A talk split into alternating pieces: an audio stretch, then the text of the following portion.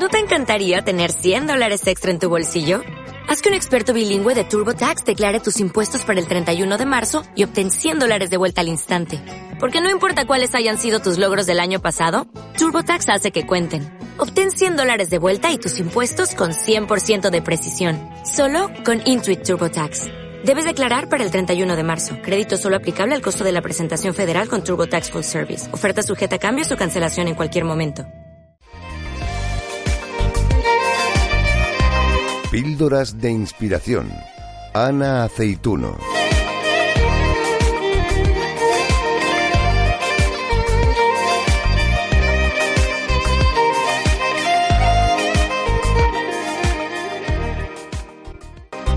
Pues enfilamos el tramo final del programa de hoy y ya tenemos también a nuestra querida compañera Ana Cituno. Ana, buenas tardes. Hola, Carlos, ¿qué tal? ¿Cómo va todo? Muy bien, aquí estamos ya terminando este jueves, próximo el fin de semana, y hoy en esta segunda píldora de inspiración que nos traes en esta nueva temporada, vas a hablar de música para la paz. A ver, coméntanos, Ana. Sí, porque es una satisfacción descubrir historias humanas muy bellas de diferentes rincones de la Tierra. Por ejemplo, Carlos, cuando si te pregunto qué idea te produce Afganistán, ¿qué se, se te viene a la mente? Pues seguro que lo primero se me viene o un tema bélico o un desierto y también muy montañoso, un país muy montañoso. Bueno, pues eh, probablemente también lo puedas asociar, aparte de la guerra, al régimen talibán, y a la discriminación que siguen hacia las mujeres. Y bueno, pues esto ha sido así hace décadas. Sin embargo, ahora parece que se está abriendo un camino a la esperanza con el anuncio que realizó ayer el presidente Abdullah en la Asamblea General de Naciones Unidas para iniciar las conversaciones de paz y reconciliación. Eh, sin embargo, realmente la, esperanza y la ilusión por una sociedad mejor y más justa, pues no esperan a que se produzcan movimientos políticos ni anuncios grandilocuentes, sino que surgen a veces de la manera más insospechada. Y esto es lo que voy a compartir precisamente de música para la paz.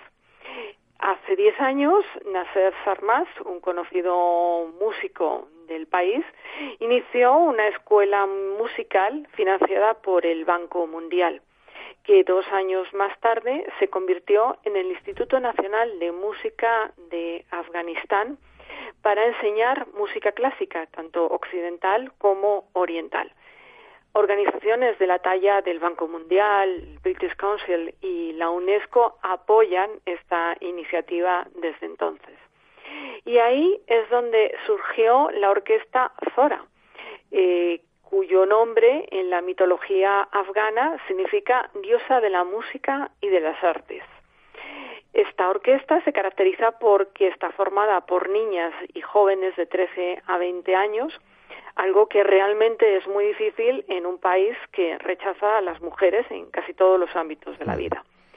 Su directora, una joven que tiene 21 años, tuvo que desafiar muchos prejuicios y vencer innumerables obstáculos, incluido el de su propia familia, para conseguir su objetivo y dedicarse a la música. Esta orquesta eh, se integra por niñas huérfanas, niñas sin hogar, y también por, por niñas y jóvenes que tienen ingresos de elevado nivel social en, en Afganistán. Pero lo, lo, común es que todas mismas comparten el mismo techo y las enseñanzas musicales. Y sabes, Carlos, que esta orquesta no solo tuvo una incidencia local en el país, sino que saltó las fronteras. El año pasado, esta orquesta eh, realizó su primer viaje internacional para tocar durante la clausura del Foro Económico Mundial de Davos. Ahí es nada. Y mm, esta maravillosa iniciativa ha transformado la vida de, todas estas muchachas, por supuesto, y va más allá en el sentido de crear conciencia sobre los derechos de la mujer en la sociedad afgana e incluso mm, a más a largo plazo cambiar la percepción internacional que se tiene sobre Afganistán. El, Instituto Nacional de, Música eh, recibe un promedio de unas 300, 400 solicitudes de ingreso cada año. Fíjate, pero solo hay 50 plazas disponibles para formar parte tanto de la orquesta Zora como de 11 grupos musicales más. Eh, seguramente serán necesarios, claro que sí, muchos años para reeducar a la ciudadanía afgana en valores de tolerancia con las mujeres y en que acepten una visión más abierta del rol moderno que tenemos en, la sociedad del siglo XXI. El primer paso, por supuesto, será replantear la educación de las niñas y esta labor mm, está muy llena de dificultades y de críticas en una sociedad que todavía conserva parte de la mentalidad talibán. Eh, pero estoy convencida, Carlos y a los oyentes también, de que con esta iniciativa se han dado los primeros pasos sólidos para lograr que el respeto a las diferencias y la convivencia en paz y en armonía sean algo cotidiano en Afganistán. Pues una magnífica iniciativa y a mí me gustaría, primero, rapidez para que todo esto empiece a fructificar y segundo, que se contagie también a otros países porque Afganistán no es el único que, por desgracia, tiene este problema. Perdón.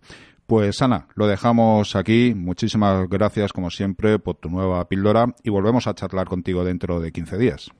Claro que sí, hablaremos entonces. Pues muchas gracias, buenas tardes. Buenas tardes, un abrazo. En comunicación con Carlos Ferragut.